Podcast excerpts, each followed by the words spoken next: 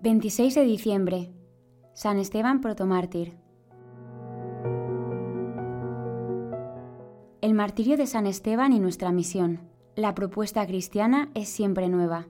Sembradores de paz y de alegría por la caridad.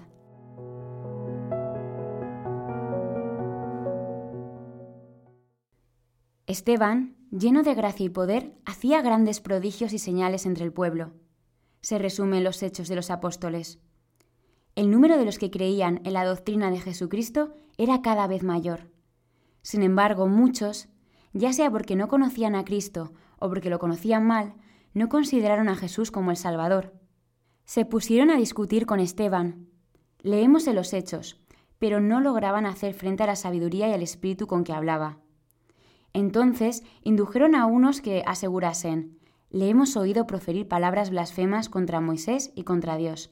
San Esteban fue el primer mártir del cristianismo. Murió lleno del Espíritu Santo, rezando por los que lo apedreaban.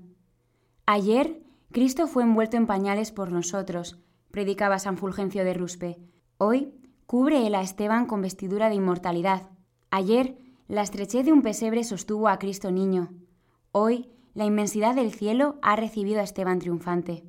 El Señor descendió para elevar a muchos, se humilló nuestro Rey, para exaltar a sus soldados. También nosotros hemos recibido la apasionante misión de difundir el anuncio de Jesucristo con nuestras palabras y sobre todo con nuestra vida, mostrando la alegría del Evangelio.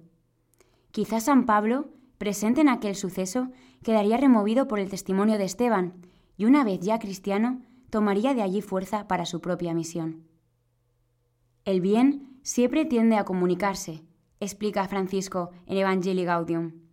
Toda experiencia auténtica de verdad y de belleza busca por sí misma su expansión, y cualquier persona que viva una profunda liberación adquiere mayor sensibilidad ante las necesidades de los demás.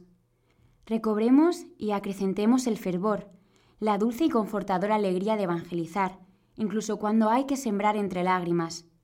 Y ojalá el mundo actual, que busca a veces con angustia, a veces con esperanza, pueda así recibir la buena nueva, no a través de evangelizadores tristes y desalentados, impacientes o ansiosos, sino a través de quienes han recibido, ante todo en sí mismos, la alegría de Cristo. Leemos en los Hechos de los Apóstoles que presentaron testigos falsos que decían, Este hombre no deja de proferir palabras contra el lugar santo y contra la ley, a pesar de que, hoy como en tiempos de San Esteban, alguna vez la doctrina cristiana pueda ser desfigurada, Siempre podemos mostrar su eterna novedad a través de nuestra propia vida. La propuesta cristiana nunca envejece, sigue explicando Francisco. Cada vez que intentamos volver a la fuente y recuperar la frescura original del Evangelio, brotan nuevos caminos, métodos creativos, otras formas de expresión, signos más elocuentes, palabras cargadas de renovado significado para el mundo actual. En realidad, toda auténtica acción evangelizadora es siempre nueva. San Esteban afrontó la muerte en defensa de Cristo, lleno de misericordia y pidiendo por la salvación de los que le apedreaban. Dice una de las lecturas del oficio divino de hoy, Nuestro Rey, siendo altísimo, bajó hasta nosotros en la humildad, pero no vino vacío a la tierra. Trajo a sus soldados un gran regalo, con el que no solo los enriqueció copiosamente, sino que los confortó para una lucha invencible. Portó consigo el don de la caridad la misma caridad que trajo a Cristo desde el cielo a la tierra, elevó a Esteban de la tierra al cielo. La misma caridad que se mostró primero en el rey, relució después en el soldado. También nosotros queremos iluminar el mundo con la alegría del Evangelio, que da un sentido nuevo a los anhelos y preocupaciones de nuestro tiempo. Podemos aprovechar nuestro diálogo con el Señor para pedirle más sabiduría y audacia a nuestra misión. En esto consiste el gran apostolado de la obra, escribió San José María mostrar a esa multitud que nos espera cuál es la senda que lleva derecha hacia Dios. Por eso, hijos míos, os habéis de saber llamados a esa tarea divina de proclamar las misericordias del Señor. Misericordias Domini in eternum cantavo. Cantaré eternamente las misericordias del Señor. Esteban, leemos en la Escritura, lleno de Espíritu Santo, miró fijamente al cielo y vio la gloria de Dios y a Jesús de pie a la diestra de Dios, y dijo, Mirad, veo los cielos abiertos, y al Hijo del Hombre de pie a la diestra de Dios. Hasta el último instante, el testimonio del primer mártir muestra la misericordia de Dios que busca nuestra conversión. Fue tal su identificación con el Maestro que San Esteban murió rezando con palabras similares a las de Cristo.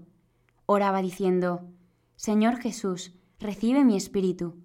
Luego, cayendo de rodillas y clamando con voz potente, dijo, Señor, no les tengas en cuenta este pecado. Y con estas palabras murió. Nuestra misión apostólica también se fundamenta en la oración y en la penitencia. Si la oración, si la presencia continua de Dios, si la expiación, llevada a las pequeñas contradicciones de la vida cotidiana, escribió nuestro Padre en sus apuntes íntimos, sin todo eso, no hay, no puede haber acción personal de verdadero apostolado. San Esteban murió en oración, perdonando a sus enemigos. Siguió perfectamente el ejemplo de su Señor, que, en el último momento, había hecho lo mismo con quienes le crucificaron. Por ese motivo es un modelo para nuestra misión apostólica, que el fundador de la obra resumía la aventura de ahogar el mal en abundancia de bien. Si el ambiente en el que nos movemos tiende a crisparse en algún momento, los hijos de Dios recordaremos que nuestra misión es la de ser sembradores de paz y de alegría, de la paz y de la alegría que Jesús nos ha traído. No se trata de campañas negativas ni de ser antinada, decía San José María. Al contrario, vivir de afirmación, llenos de optimismo, con juventud, alegría y paz, ver con comprensión a todos, a los que siguen a Cristo y a los que le abandonan o no le conocen. Esteban tenía por arma la caridad, y con ella vencía en todas partes, señala San Fulgencio. Por amor de Dios no se cruzó de brazos ante los enfurecidos judíos. Por amor del prójimo intercedía por los que le lapidaban. Por amor arguía a los que estaban en el error, para que se corrigiesen. Por amor rezaba por los lapidadores, para que no fuesen castigados. Apoyado en la fuerza de la caridad, venció a la violenta crueldad de Saulo y mereció tener por compañero en el cielo al que tuvo como perseguidor en la tierra. Acudamos a Santa María, Reina de los Apóstoles, ella nos dará la caridad y la fortaleza del primero de los mártires.